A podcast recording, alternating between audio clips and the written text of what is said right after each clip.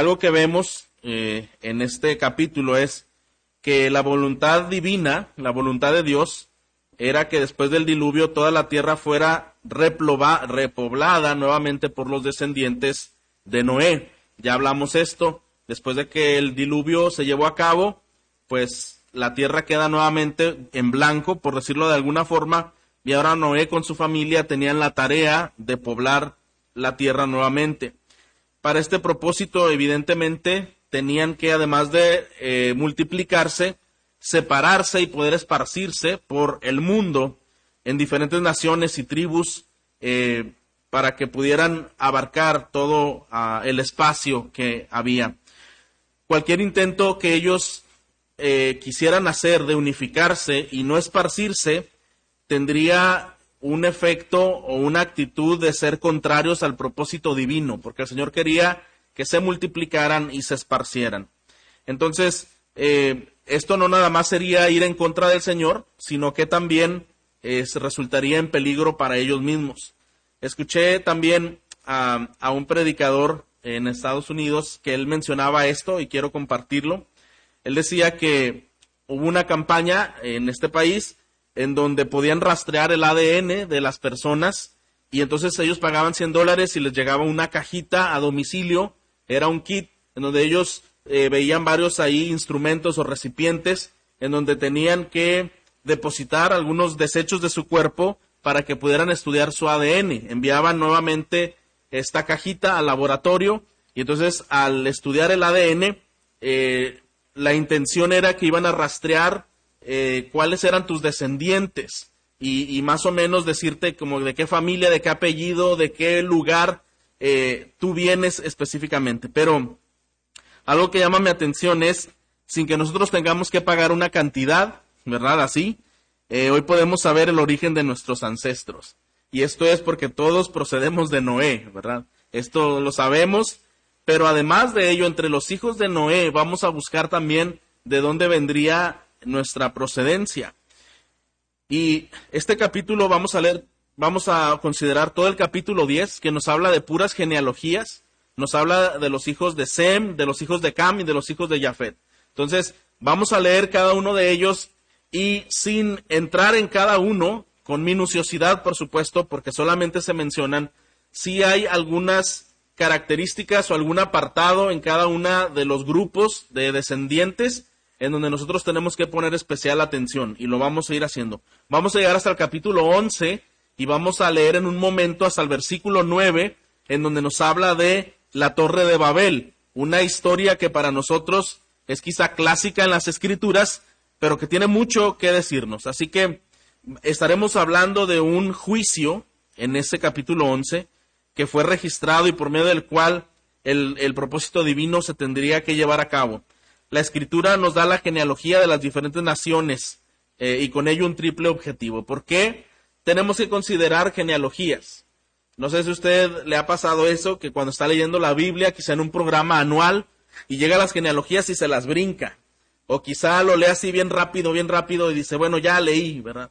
Y a veces cuando vemos así bastantes nombres que incluso puede ser hasta un poquito inusual pronunciar, eh, decimos, bueno, a lo mejor no sé por qué tendría tanta, tanta importancia que esto estuviera en la Biblia, pero hermanos, si estamos aprendiendo que de los descendientes vendría la simiente escogida, de donde vendría el Mesías, el Salvador, tenemos que estar muy atentos de cada una de estas simientes y el comportamiento, ya que hemos visto que algunos, aunque vienen de un linaje escogido, a veces los hijos se rebelan contra el Señor. Esto lo vimos justamente la semana pasada, hablando de los hijos de Noé, hablando de Cam, ¿verdad? cómo se rebeló contra el Señor y fue un hijo irreverente ante Dios y ante, su Padre.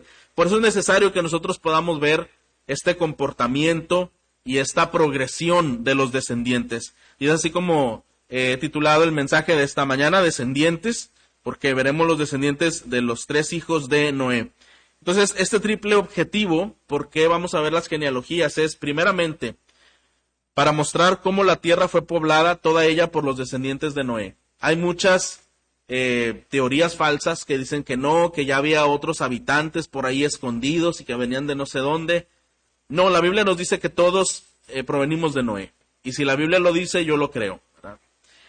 Segundo, es necesario ver las genealogías para mostrar la relación que hay entre Israel con cada nacionalidad. Vamos a ver cómo esa interacción eh, tiene que ver y de qué forma. y tercero, y el mejor de todos, las genealogías son importantes porque registran el nacimiento del pueblo de Dios en el libro de Dios.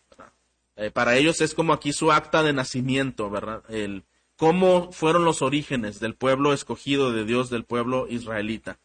Entonces, hermanos, aunque los descendientes de Jafet, eh, nos dice la Biblia que habitarían, por ejemplo, en las tiendas de Sem, y Sem es el escogido por la misericordia de Dios, los jafetitas, es decir, los gentiles, a ellos se les permitiría entrar en las tiendas de Sem y participar de la comunión con Dios por medio del Redentor, que es nuestro Cristo, esta simiente escogida de donde vendría el Mesías y venció al adversario en la cruz. Vamos a ver entonces en el capítulo 10 eh, las genealogías de Noé, dividida en tres descendientes que acabo de mencionar, y es clave para observar el evento de la Torre de Babel. necesitamos ver capítulo 10 para entender capítulo 11. Vamos a ver la primera línea de descendientes. Son tres descendientes, son tres eh, hijos de Noé y vamos a ver los descendientes de cada uno. Vamos a ver el primero y estos son los hijos de, de Jafet. Esto viene del versículo 2 al versículo 5. Dice, los hijos de Jafet, Gomer, Magog, Madaí, Javán, Tubal, Mesec y Tiras, los hijos de Gomer, Askenaz, Rifat y Togar, eh, Togarma, los hijos de Javán, Elisa, Tarsis, Kitim y Dodanim. De estos las costas de las naciones se dividieron en sus tierras, cada uno conforme a su lengua, según sus familias en sus naciones. Bueno, aquí ya nos acaba de dar los nombres y algo tenemos que entender, hermanos, en las tres divisiones de descendientes que vamos a ver, en cada una de, las, estas divisiones se menciona el nombre del padre, se mencionan los descendientes y se hace también, eh, se hace un resumen de lo que pasó con estos grupos de personas. Las descendencias de cada uno de los hijos de Noé no se detallan exhaustivamente, porque esto no tiene la intención de ser un árbol genealógico, sino dar una instrucción al pueblo judío que más adelante entraría a la tierra prometida. Recuerda usted que este libro lo escribió Moisés por revelación del Espíritu Santo y fue dado a el pueblo de Dios en una época en particular, no justamente en los orígenes, sino más adelante. Y ellos tenían que saber cómo era el contexto eh, de su nacimiento y de su progresión. Así que bueno, ellos tendrían que entender de dónde venían ellos y de dónde venían los cananeos, que era el grupo al cual ellos iban a conquistar. Eh, de los hijos de, de, de Jafet dice que se poblaron las costas. Ah, este es un dato interesante de este grupo, de estas genealogías, ya que las costas, o también llamado islas, eh, se refiere a, esos grupos importantes y Jafet recibe una promesa de que se extendería. ¿Se acuerda que eso significa Jafet? Extensión. Eh, entonces a ellos se les atribuye toda Europa. A, a se le atribuye toda Europa, a sus descendientes. Y usted sabe que Europa es, pues desde luego, a un continente bastante próspero. Ahí vemos la, promesa del Señor cumplida en estas genealogías, en estos descendientes, habitando toda Europa, eh, teniendo prosperidad, teniendo anchura, teniendo extensión territorial, eh, teniendo progresión económica, intelectual, cultural y en muchas formas de avance que vemos de esta descendencia. No solo Europa, parte de Asia también e incluso todo América, habiendo cruzado por el estrecho de Bering. Ellos llegaron hasta América del Norte y América del Sur. Estamos hablando entonces que Jafet eh, constituye una gran parte de la población mundial y para sorpresa nuestra diríamos que nosotros venimos de esa línea genealógica. Entonces, eh, sin haber tenido que adquirir ese kit, ¿verdad? Que nos decía nuestro ADN y rastrear nuestros antepasados, sabemos que nuestros antepasados vienen de Noé y vienen de Jafet, ¿verdad? Es lo que estamos eh, viendo. Pero, ¿por qué dice eh, en esta lectura que acabamos de hacer que estos grupos, eh, o más bien que estaban agrupados por sus lenguas, si aún no, ocurría Babel? A lo mejor nos hemos preguntado esto, dice aquí, y se agruparon de acuerdo a sus lenguas. pero todavía no eran esparcidos. Bueno, recuerdo otra vez lo que mencioné hace un momento.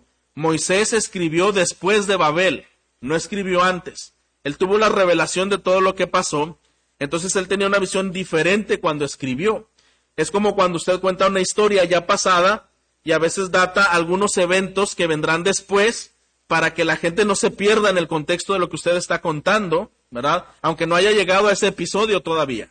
Entonces, esto mismo hace Moisés, él tiene una visión diferente cuando escribe, porque él escribe después de que había pasado Babel y está solamente dándonos un contexto que estos grupos de Jafet sí se esparcieron más adelante, no en ese momento, pero más adelante se esparcirían y esa era la tierra que ellos se les habría asignado. Vamos a ver ahora capítulo 6, versículo 6 hasta el versículo 20, y esta es la segunda línea de descendientes, los hijos de Cam. Bueno, versículo 6 dice, los hijos de Cam, Cus, Misrayim, Fud y Canán, los hijos de Cus, Seba, Abilla, Zvata, Rama, Sabteca y los hijos de Rama, Seba y de Dan. Cus fue el padre de Nimrod, que llegó a ser poderoso en la tierra. Él fue un poderoso cazador delante del Señor, por tanto se dice como Nimrod, poderoso cazador delante del Señor. El comienzo de su reino fue Babel. Erec, Acab y Calne en la tierra de Sinar, de aquella tierra salió hacia Siria y edificó Nínive y Rehobot, Ir, Calá y Resén entre Nínive y Cala, aquella es la gran ciudad. Misrayim fue el padre de Ludim, de Anamim, de Leabim, de Naftuim, de Patrusim, de Calzulim, de donde salieron los filisteos, y de Caftorim. Canán fue el padre de Sidón, su primogénito, y de Ed, y el antepasado del Jebuseo, del Amorreo, del Jerjeseo, Jebeo, Arceo, Sineo, del Arbedo, eh, del Samero y del Jamateo y después de las familias de los cananeos fueron esparcidas. El territorio de los cananeos se extendía desde Sidón rumbo a Gerar hasta Gaza y rumbo a Sodoma, Gomorra, Adma y Seboim hasta Laza. Estos son los hijos de Cam, según sus familias, según sus lenguas, por sus tierras, por sus naciones. Bueno, eh, esto yo creo que tenemos que hacer un concurso de pronunciación, ¿verdad? son muchos, muchos nombres y lo que prácticamente nos está diciendo, hay un descendiente que destaca, si se dio cuenta. Se menciona a Nimrod, y yo creo que queremos saber más acerca de él. Estos hijos de Cam eran cuatro, ¿verdad? Cus, Misrayim, Fut y Canán, pero después menciona los hijos de los hijos, es decir, se mencionan a los nietos de Noé de cada una de las descendencias. Este segundo, Misrayim, de allí vienen los egipcios. Qué interesante, ¿verdad? De esa tribu, de ese linaje, se constituyó la nación egipcia. Entonces, ¿quiénes eran estas personas? Dice allí, Cus engendró a Nimrod. Y el, la señal o el énfasis que nos hace en esta lectura, en este relato, es que Nimrod llegó a ser el primer poderoso de la tierra. Y había un dicho que se hizo popular a especie de cántico, a especie de refrán, eh, en esa época acerca de Nimrod, ¿verdad? Y decían, ah, él fue un poderoso cazador delante del Señor, y entonces este era el dicho, como Nimrod, poderoso cazador delante del Señor. Tengo que explicar que cuando dice delante del Señor, no nos imaginemos que está hablando en forma positiva. Más bien es como un rebelde delante del Señor. Si usted se fija, estamos analizando a los hijos de Cam, ¿Se acuerda que Cam fue quien vio la desnudez de su padre? ¿Se acuerda usted que, de Cam fue eh, dada una maldición hacia sus descendientes por este pecado, específicamente a Canaán? bueno, es justamente lo que estamos viendo ahora. La genealogía de Cam fue una genealogía eh, de hijos malos, en cierta forma, ¿verdad? Así que, eh, ¿qué, ¿qué nos dice acerca de Nimrod? Bueno, consultando la historia de este personaje, eh, él llegó a ser el primer poderoso en la tierra. ¿Qué significa esto? Se puede entender que fue el primer gobernante como una especie de rey en la tierra.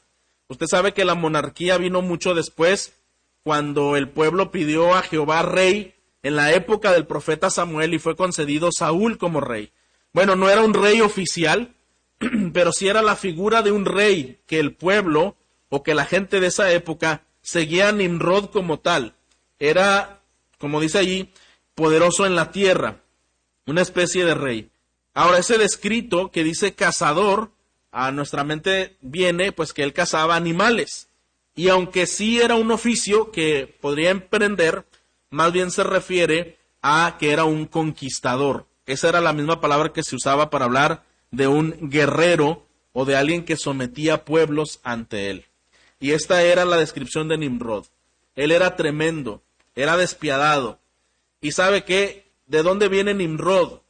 Bueno, ¿recuerda usted Noé que tuvo las mismas características? Sometía gente y era sanguinario. Y luego su hijo Lamec, que tenía mujeres esclavas y las sometía y también era poderoso y había también cánticos de él, ¿se acuerda? Estamos viendo lo mismo ahora un descendiente de ellos con el mismo patrón, las mismas inclinaciones, la misma crueldad y ese espíritu sanguinario de querer gobernar, controlar y someter pueblos enteros. Este es Nimrod.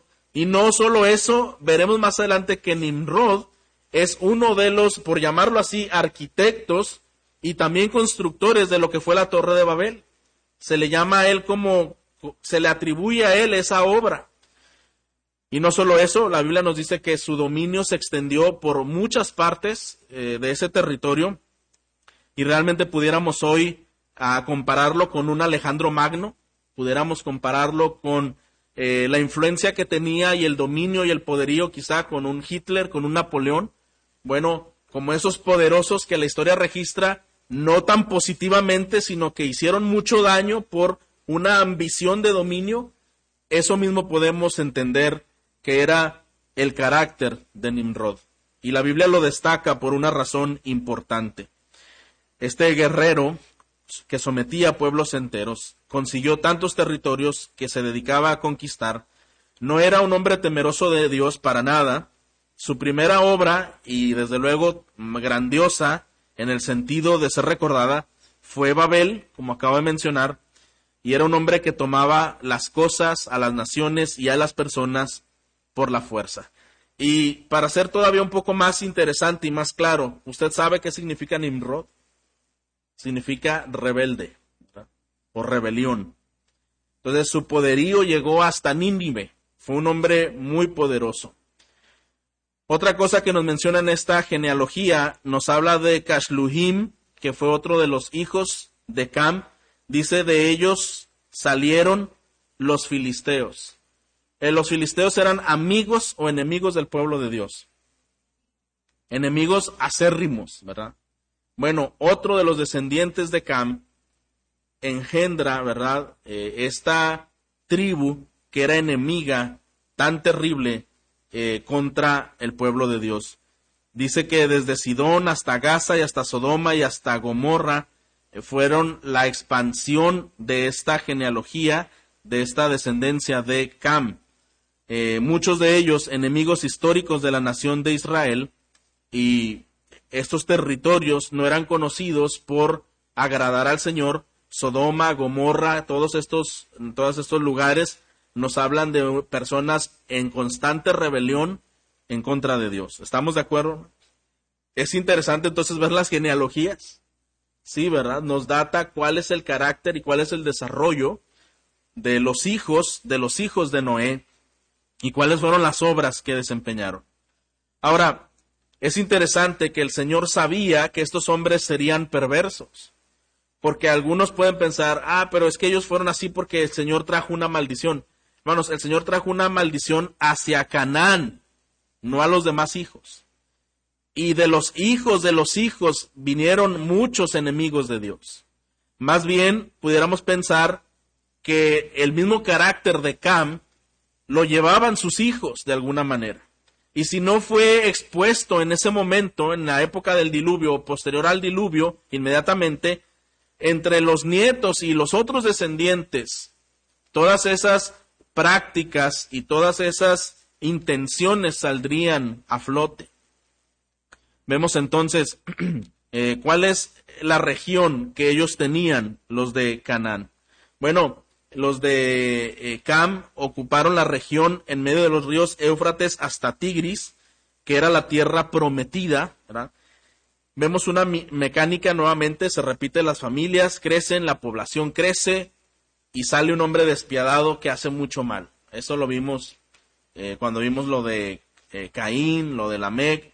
La población crece, las cosas parecen ir bien, pero surge uno, un despiadado allí.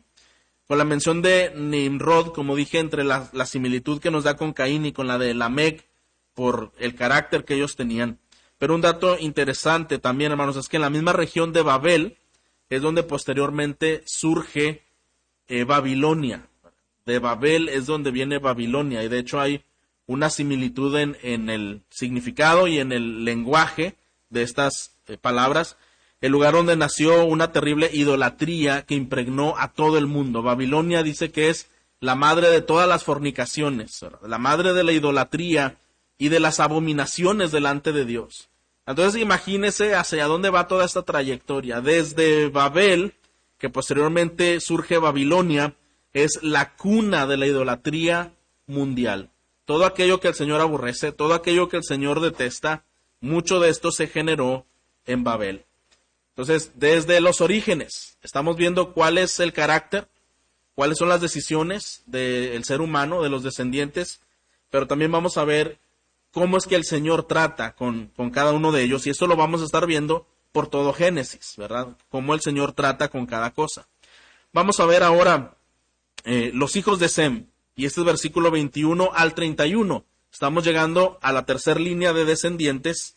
Dice, también le nacieron hijos a Sem, padre de todos los hijos de Eber y hermano mayor de Jafet. Los hijos de Sem, Elam, Asur, Arfaxad, Lud y Aram los hijos de Aram, Uz, Ul, Geter y más. Arfax fue el padre de Sala y Sala de Eber. A Eber le nacieron dos hijos, el nombre de uno fue Peleg, porque en sus días fue repartida la tierra. El nombre de su hermano, Joctán. Joctán fue el padre de Almodad, Selef, Azar, Mabet, Gerá, Adoram, Usal, Dikla, Obal, Abimael, Seba, Ofir, Ávila y de eh, Jobab. Todos estos fueron hijos de Joctán. Su territorio se extendía desde Mesa rumbo a Cefar, la, región montañosa del oriente. Estos son los hijos de Sem, según sus familias, según sus lenguas, por sus tierras, conforme a sus naciones. ¿Qué significa Sem? O en hebreo Shem. Significa un nombre. Eso es lo que este nombre significa. Un nombre. Se observa la misma estructura. Se menciona al padre, la descendencia, quiénes fueron y cómo se desarrollaron. Pero antes hace una doble distinción respecto a Sem. Si usted se fija en las linajes anteriores, en los descendientes anteriores, solo dice, eh, estos son los hijos de Cam, estos son los hijos de Jafet.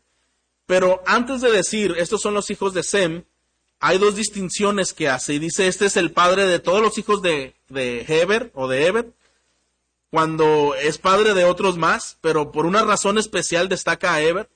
Y después dice, y es el hermano mayor de Jafet. Pudo haber dicho, y es el hermano de Jafet y de Cam pero no, específicamente se centra solo en Jafet.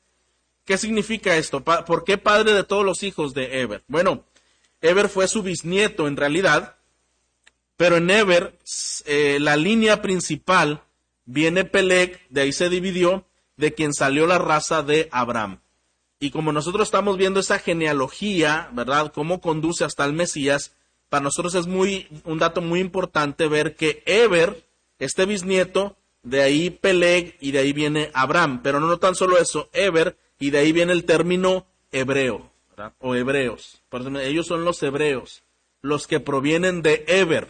Parece que es un personaje importante en quien debemos centrarnos por la piedad que el Señor había permitido en él.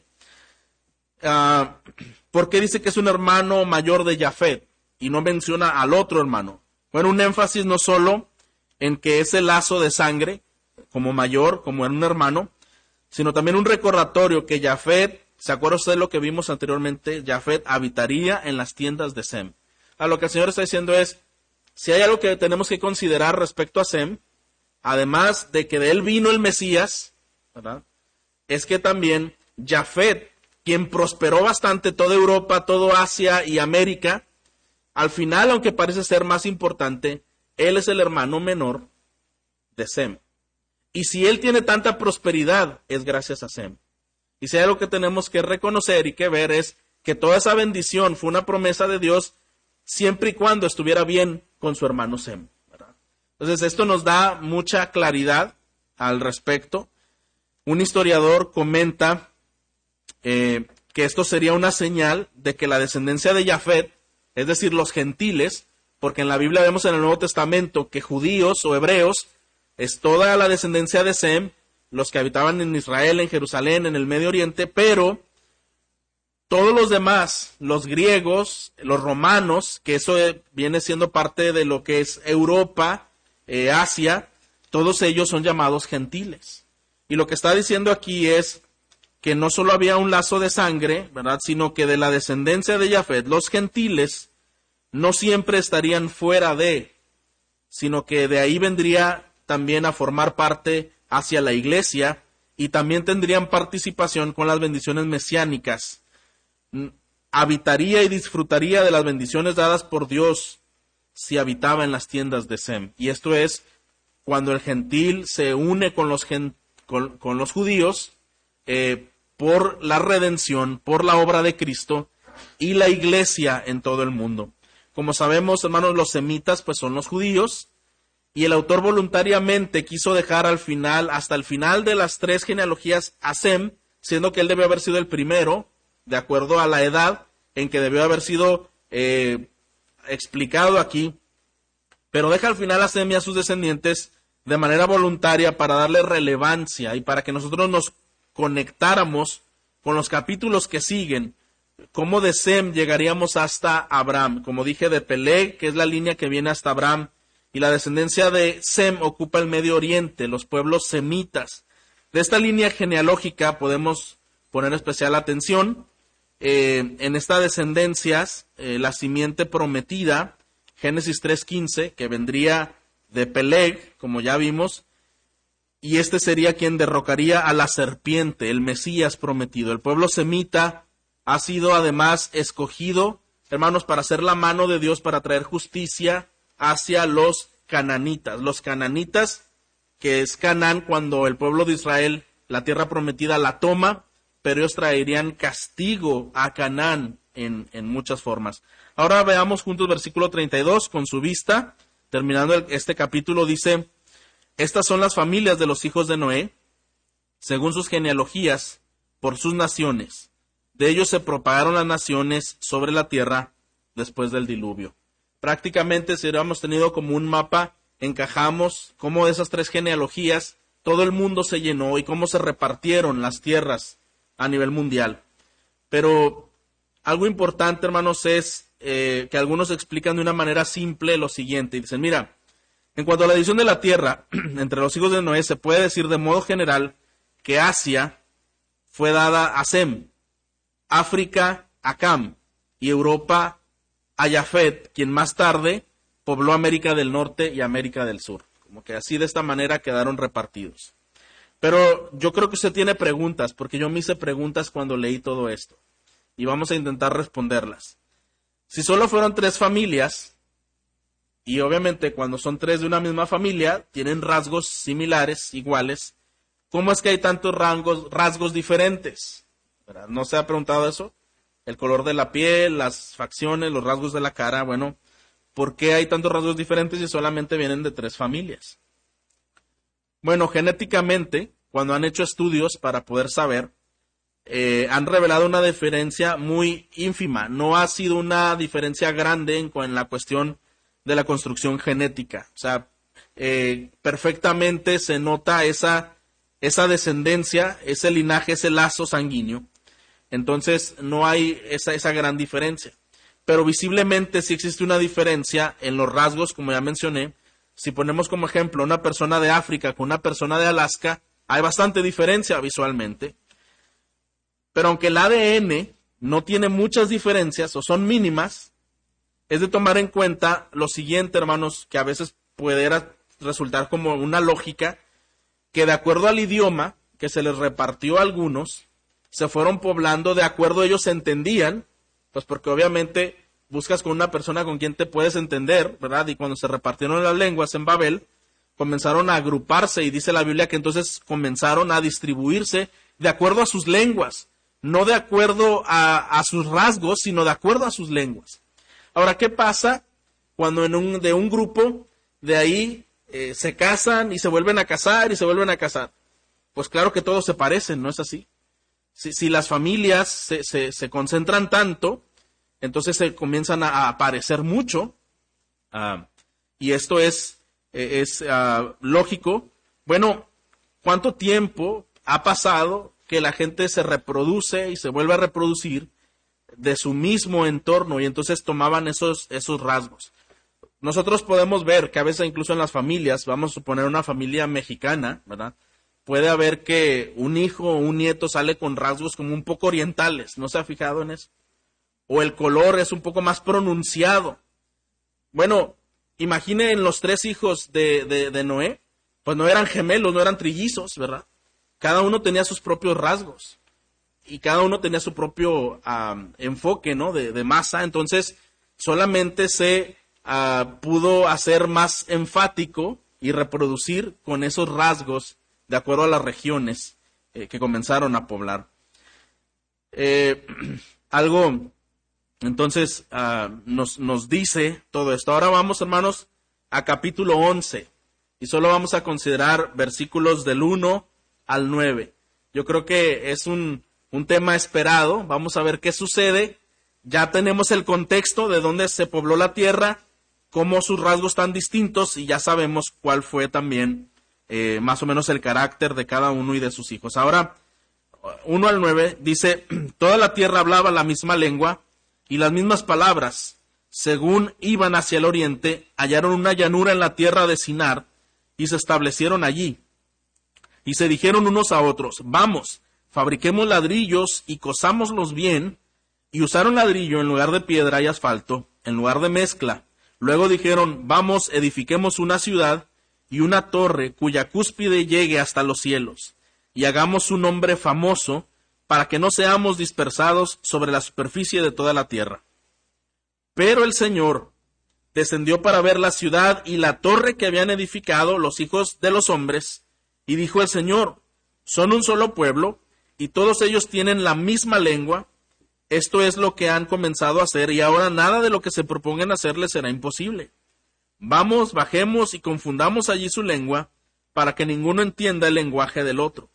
Así el Señor los dispersó hasta desde allí sobre la superficie de toda la tierra y dejaron de edificar la ciudad. Por eso la ciudad fue llamada Babel, porque allí el Señor confundió la lengua de toda la tierra y de allí el Señor los dispersó sobre la superficie de toda la tierra. Entonces ya vimos de dónde fue esa dispersión hecha por el Señor. Hermanos, el que ellos poblaran todas las regiones de la tierra ya era un decreto divino.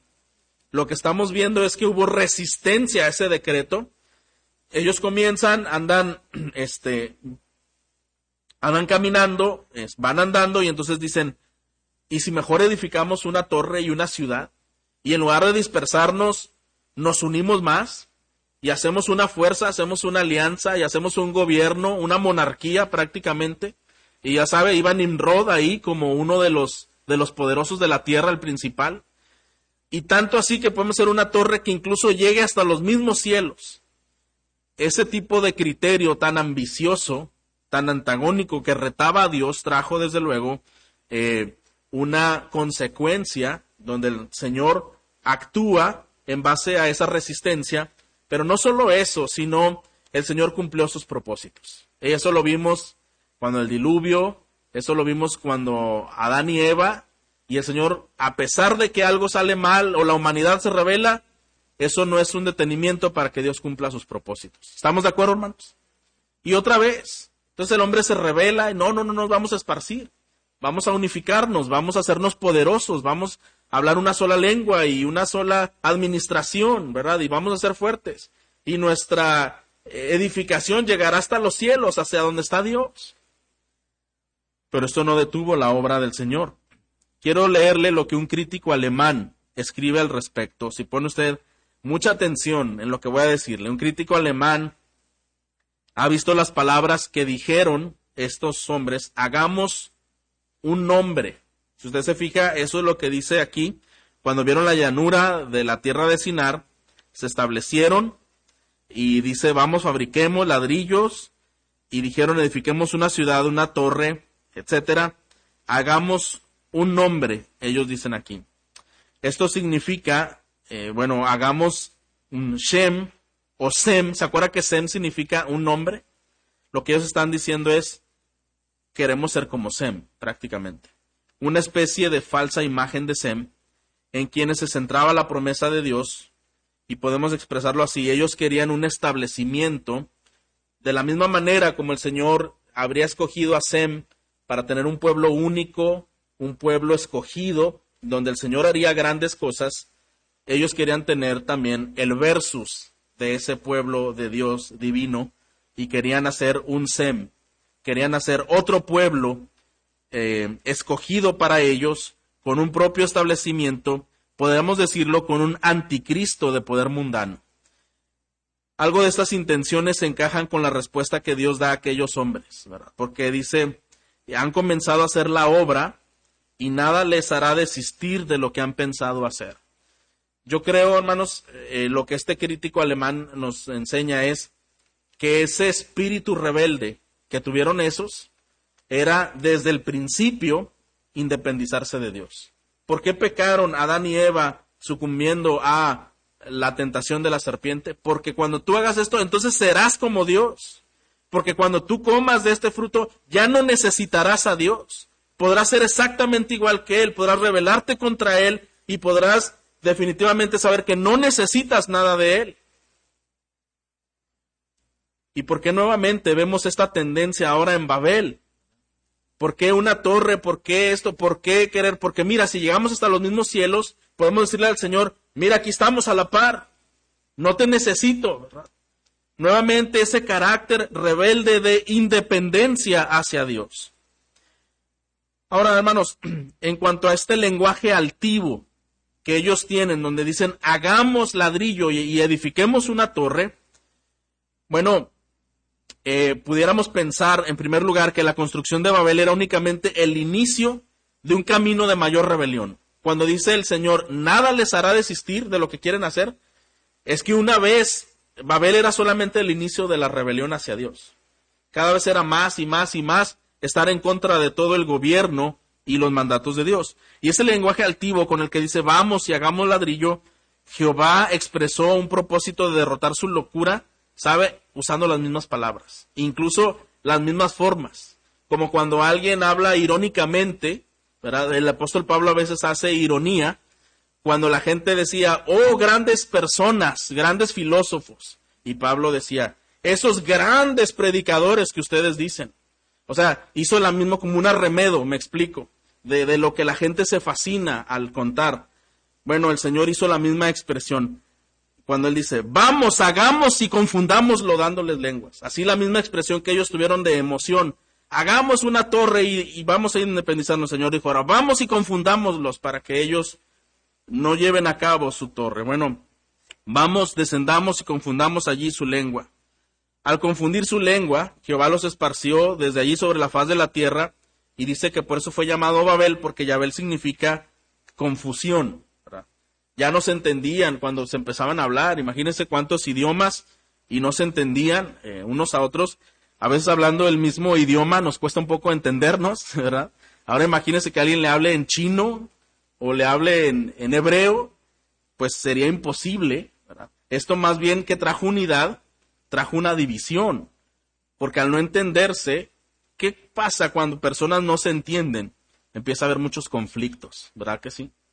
Muchos conflictos. Y, y, a quién vamos a buscar? Con las personas que sí me entiendo, ¿verdad?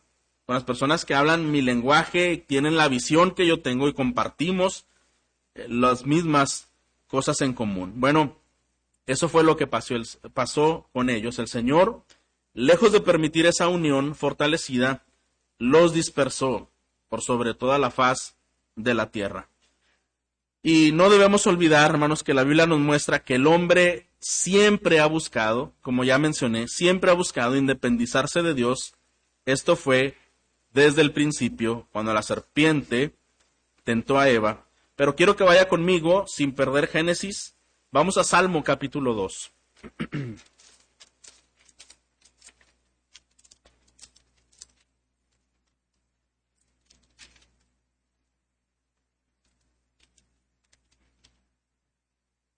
Y quiero que siga con su vista, voy a dar lectura versículos 1 al 6.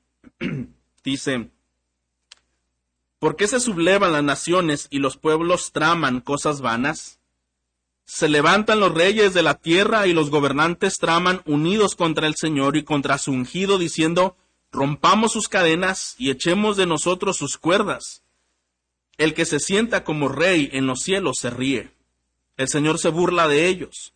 Luego les hablará en su ira y en su furor los aterrará diciendo, pero yo mismo he consagrado a mi rey sobre Sión, mi santo monte. Este texto nos habla de cuál es el carácter, cuál es el corazón, cuál es la actitud del ser humano de quererse siempre desprender de Dios. Rompamos sus ligaduras, dice en la otra versión. Echemos de nosotros sus cuerdas. Vamos a romper las cadenas que nos unen de Dios. Ese espíritu rebelde, hermanos, de quiero, no quiero nada con Dios.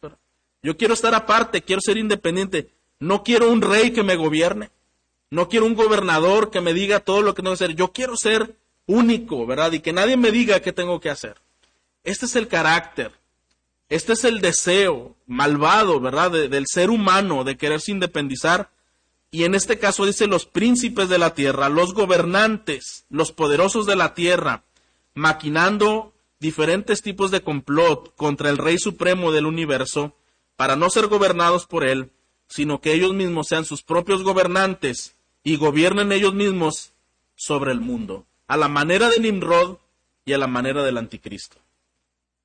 Ahora esto nos habla, hermanos, desde las altas esferas, ya no nada más el ser humano común. Los gobernantes, los príncipes, los reyes de la tierra tienen el deseo de independizarse del gobierno de Dios y del reinado de Dios. ¿Nos suena lógico esto? ¿Es algo que podemos verlo? ¿Es algo que es comprobable de acuerdo a la historia y a lo que pasa en nuestro mundo hoy?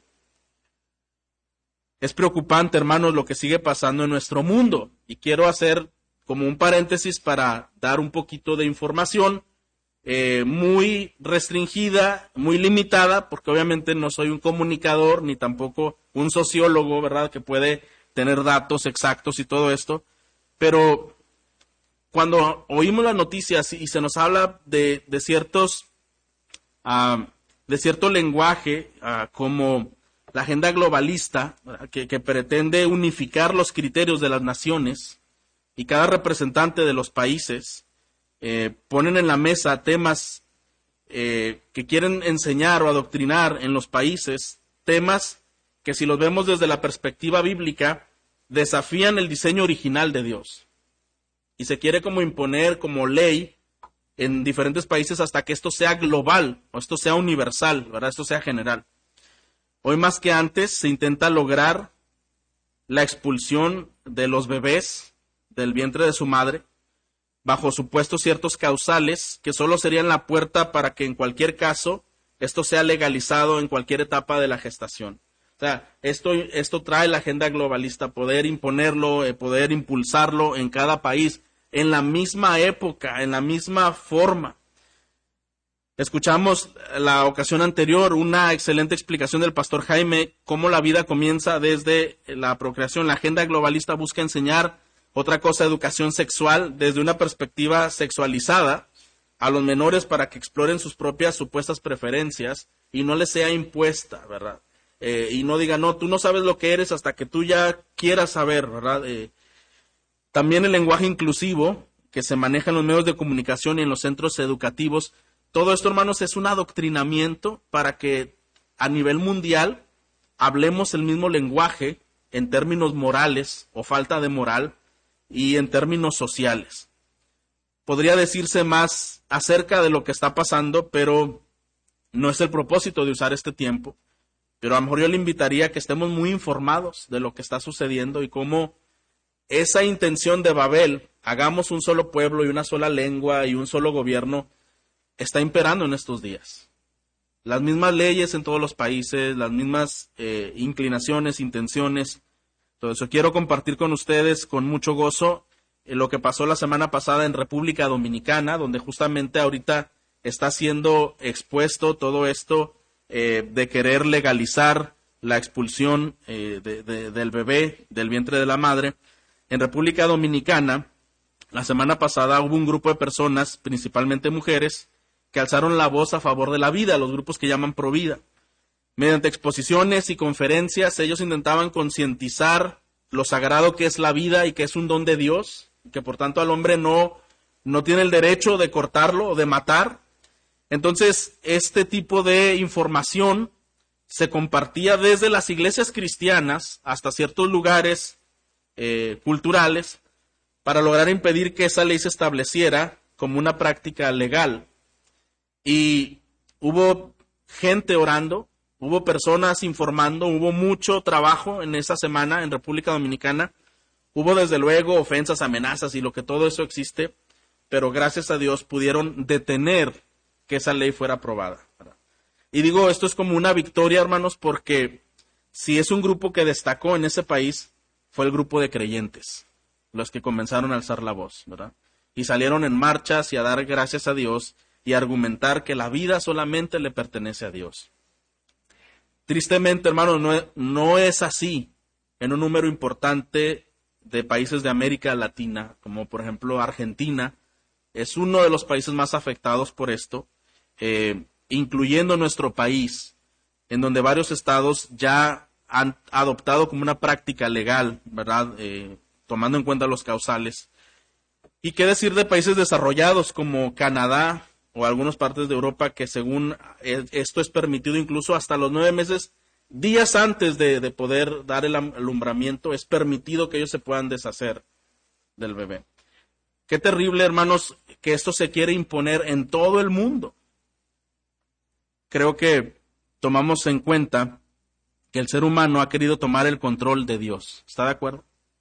El ser humano quiere tomar el control que solo le pertenece a Dios y conspira contra el Rey del universo, rebelándose contra Él, quererlo borrar de la historia, de la mente de las personas, eh, especialmente hacia las nuevas generaciones que son las más afectadas, habiendo entendido ya teorías como la evolución, como el Big Bang, que no, no fue Dios el que creó, sino fue una explosión de masa y todo se formó de la nada mágicamente, ¿verdad?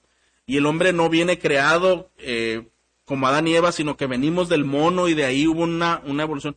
Imagínense todo eso lo que por décadas se ha estado enseñando y ahora otras nuevas enseñanzas que están llegando, como la ideología de género y todo eso que, se menciona, con cuánta eh, con cuánto relativismo y con cuánto ateísmo están creciendo las nuevas generaciones. Ahora, añadamos a esto que si en la casa no se les enseña absolutamente nada de la palabra de Dios, que es la única información que se tiene, todo lo que es un constante, una constante rebelión hacia Dios, completamente una constante rebelión hacia Dios. El ser humano queriendo tomar el control y destronar al Señor. La dispersión de las tribus, hermanos, y de las familias en el mundo, como dijimos, estaba decidido desde antes de Babel, y aunque los hijos de los hombres no estaban dispuestos a hacerlo, al contrario, se estimulan para edificar una ciudad, una torre, y utilizan materiales más sofisticados que el que usaban comúnmente, su tecnología de último momento a la disposición que tenían. Con todo y eso, el Señor les esparció. Porque como dije hace un momento, porque los propósitos de Dios no se van a detener y no se van a truncar por la oposición del corazón humano. Al contrario, eh, aquí lo que sí pudiéramos pensar es que el Señor nos dé la sabiduría, la humildad y el deseo de siempre ir con Él. Y no estar en el criterio, aunque sea un criterio masivo, de quien quiere estar en contra de Dios. Ahora, ¿qué pretendían, hermanos, ellos con la fabricación de la torre? Hemos dicho algunas cosas, pero si bien buscaban independizarse de Dios, todavía esto suena un poco amable. Conllevaba una intención más siniestra y malévola esta independencia. Primeramente vamos a ver que la edificación de esa torre era una afrenta al mismo Dios. Como mencioné hace un momento, esta afrenta al querer construir a una torre que llegara hasta el cielo, sería una señal que ellos estaban rivalizando contra Dios. Otro aspecto es que al hacerse un hombre y dar a conocer a la posteridad ellos querían ser recordados como existieron ciertos hombres en el mundo como héroes que hicieron esto. Y el, y el último era para impedir su dispersión. Ellos hicieron esa torre y esa ciudad para oponerse a los planes de Dios y así establecer su propia monarquía, lo más probable que fuera gobernada por Nimrod. Esos eran los planes y por eso ellos querían hacerlo. Pero hermanos, Dios es el monarca universal. Es el Señor de los señores y es el Rey de reyes. Amén. Así que quienes ambicionan una independencia y gobernar a las naciones sin tener en cuenta a Dios, quieren escalar al trono del Altísimo, pero algo es importante, hermanos, Dios no dará su gloria a otro. ¿Está de acuerdo? Dios no va a ceder su gloria a alguien más. No obstante, vamos a ver parte del carácter de Dios. Recuerda que en los grupos de conexión son parte de lo que analizamos. ¿Qué vemos del carácter de Dios en todo esto? Mire, hermanos, Dios es tan misericordioso y tan compasivo que sí les dio permiso de comenzar la obra. No los ah, eliminó y mucho menos inmediatamente. Les dio tiempo. Está bien, fabrica tu ladrillo, comienza las primeras bases, comienza tu obra que tanto quieres hacer, siempre con el propósito de que ellos pudieran arrepentirse de su insensatez. No se arrepintieron y el Señor todavía en su misericordia, no ah, aniquilándolos de momento, solamente confunde las lenguas para esparcirlos y que sus planes siguieran llevándose a cabo. Entonces, ellos interrumpen su edificación, es lo que vemos aquí, fueron dispersos y nunca más volvieron a reunirse.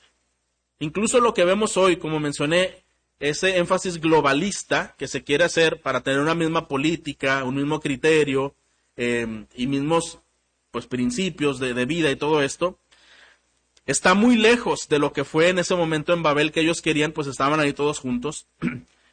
Pero el estar todos reunidos bajo un mismo gobierno, hermanos, y un mismo lenguaje, esto será posible cuando el Hijo del Hombre se siente en el trono de su gloria y las naciones sean reunidas delante de él. La Biblia lo dice, ¿verdad? Que un día eso sucederá.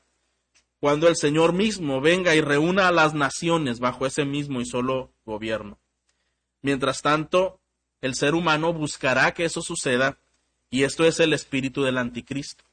¿Qué dice el Apocalipsis del anticristo? Una sola moneda, una sola lengua, un solo gobierno, una sola religión, y esto es lo que nuestro mundo parece indicar que hacia allá vamos. Hacia allá vamos.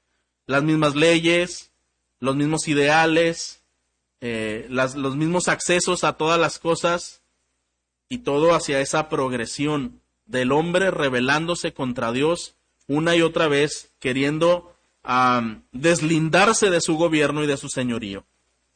Pero quiero concluir diciendo dos principios y vamos a terminar el mensaje de esta mañana. Primeramente, número uno, los planes electivos de Dios trascienden, hermanos, en la historia, en el mundo y hasta la eternidad. Trascienden, no se detienen. No hay alguien, dice la palabra de Dios, no hay alguien que pueda detener su mano y decirle, ¿qué haces? No hay nadie que pueda hacer esto al Señor, dice la Biblia. Su plan redentor fue cumplido en Jesucristo, el descendiente perfecto de la simiente de Dios, Dios preservó su simiente mediante Noé, Sem, Pleg, Eber, Abraham y otros hasta llegar al Mesías. Nada se detuvo de los propósitos de Dios. Y número dos, otra conclusión. El gobierno de Dios y sus escogidos siempre ha estado bajo ataque. La autoridad de Dios siempre ha estado bajo ataque y la autoridad de la iglesia siempre ha estado bajo ataque pero Él es el sustentador. Él es quien preserva sus planes y guarda a su pueblo para la eternidad. ¿Está de acuerdo, hermano? Una de las maneras más comunes del ataque del, del enemigo, ¿cuál cree que es? Muchas veces lo que el enemigo no consigue a través de la oposición abierta, lo hace a través de la imitación sutil. Imitar. Ah, Sem, de ahí va a venir un pueblo escogido, nosotros nos vamos a llamar Sem también que eso significaba, eh, hagamos un nombre, hagamos un Sem, Ah, ustedes tienen un, un monarca, nosotros también tenemos un poderoso en la tierra. Un día Cristo vendrá y gobernará. Nosotros también queremos tener un solo lenguaje, una misma moneda, un mismo gobierno. Siempre habiendo una imitación a los planes de Dios.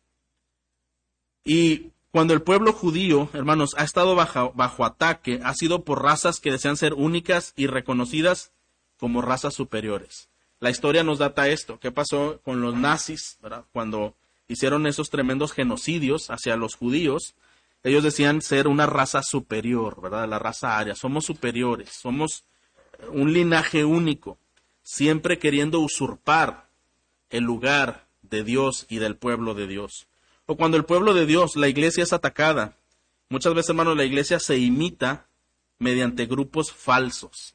Ah, pues nosotros tenemos también lo mismo que una iglesia tiene. Pero dice algo la Biblia muy importante. Las puertas del Hades no prevalecerán contra la iglesia. Ningún ataque de ningún tipo, aunque éste venga del mismo ah, sistema de gobierno, ¿verdad? Eh, o de otro lado, las puertas del Hades no prevalecerán sobre la iglesia. Cuando el pueblo de Dios entonces ah, siempre prevalecerá, aunque han existido hermanos dictadores en la historia que han causado mucho daño al pueblo de Dios, y aunque habrá un anticristo que gobernará mundialmente, no será por mucho tiempo, porque por el contrario, los hijos de Dios estarán seguros ante el llamado de Dios en su venida y Él será rey para su pueblo y nosotros reinaremos con Él. Amén.